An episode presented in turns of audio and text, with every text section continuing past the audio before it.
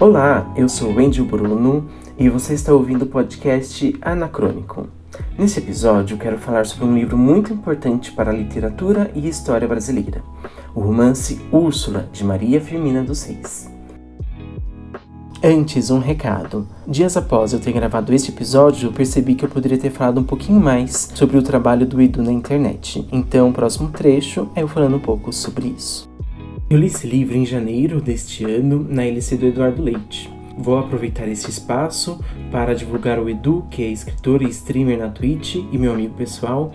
Sigam o Edu, arroba Eduardo Leite V, no Instagram e na Twitch. E Eduardo Leite, somente Eduardo Leite no Twitter. LC, para quem não sabe, é uma leitura coletiva ou leitura conjunta. E o Edu promove uma mensal, sempre trazendo livros interessantes que possam ter uma discussão legal. A desse mês de abril agora será Um Artista no Mundo Flutuante, do Kazuo Ishiguro. Mas é isso, jabás à parte, vamos falar do livro Úrsula.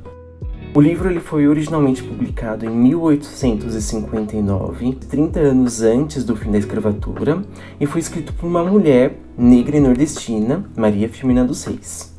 Assim, Úrsula é apontado como o primeiro romance brasileiro escrito por uma mulher. Só disso ele já é muito importante. Úrsula, ele é um clássico romance romântico.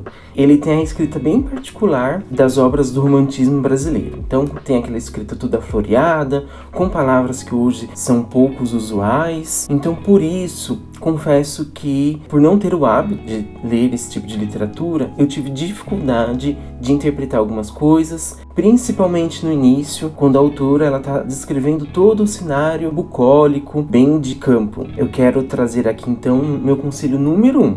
Não desista de ler Úrsula. Leia, mesmo que tenha que reler os parágrafos. Conforme você for lendo, ele vai ficando mais fácil, porque a nossa mente vai se adaptando a esse tipo de escrita. Eu prometo para vocês. Então, basicamente, a sinopse do livro é: uma jovem mulher branca que se apaixona por um rapaz, também branco, que tem que enfrentar um certo vilão para viver esse amor. Basicamente é isso.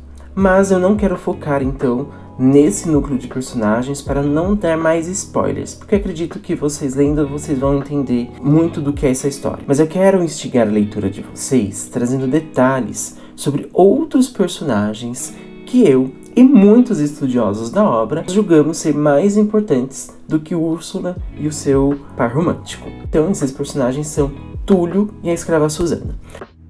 Então o livro, ele começa com um acidente que acontece com esse jovem branco, que é o Tancredo, e ele é resgatado por Túlio, um jovem negro escravizado. O legal do texto, escrito pela Maria Firmina, é que ela coloca Túlio como um ser pensante. Ela descreve seus pensamentos, ela coloca falas nesse personagem que vai socorrer então Tancredo. É interessante entender o quão importante isso é no período em que esses corpos negros eles não são vistos como humanos. Eles eram vendidos, tratados como animais. Então seus pensamentos, seus sentimentos, falas não eram importantes. Porém, neste texto, Maria Firmina os colocam em uma posição completamente diferente. Não somente Túlio, mas em determinado trecho do livro, Túlio, quando ele vai conversar com a escrava Susana sobre liberdade, ela traz a melhor declaração do livro: Sua liberdade em África. Ela relata como foi sequestrada em sua terra natal e trazida para ser escrava aqui no Brasil.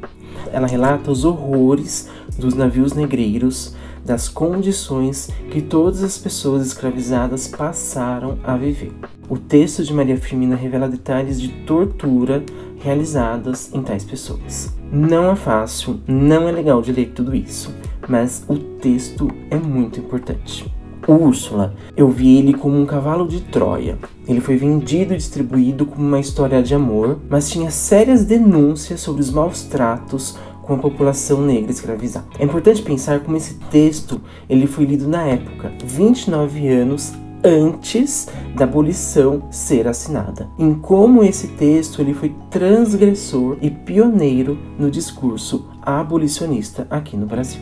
O livro de Maria Firmina ele foi esquecido com o passar dos anos, infelizmente. E somente 100 anos mais tarde, ele foi encontrado por um historiador em 1962 e novamente publicado. A edição que eu li é da Antofágica. Eu recomendo muitíssimo essa edição, não somente pelo trabalho gráfico impecável que a editora faz, mas pelas notas de apoio e os textos extras e as duas aulas, a de introdução e conclusão. Caso não consiga ler nessa edição, ela tem um valor um pouco mais alto, eu recomendo ainda assim que leia nas edições gratuitas ou de baixo custo. Existem edições de valores de 2, 5, 10 reais disponíveis na Amazon. Mas acho importante fazermos um esforço para ler este livro e para que obras tão importantes como essa não caiam em esquecimento novamente. Desculpe possíveis spoilers, mas acredito que meus comentários eles possam colocá-los numa direção de leitura para além da história da personagem Úrsula e do seu romance com Tancredo.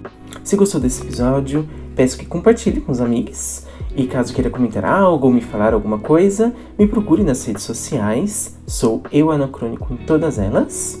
Esse episódio foi roteirizado, gravado e editado por mim, Angel Bruno. E é isso, beijones, tchau, tchau.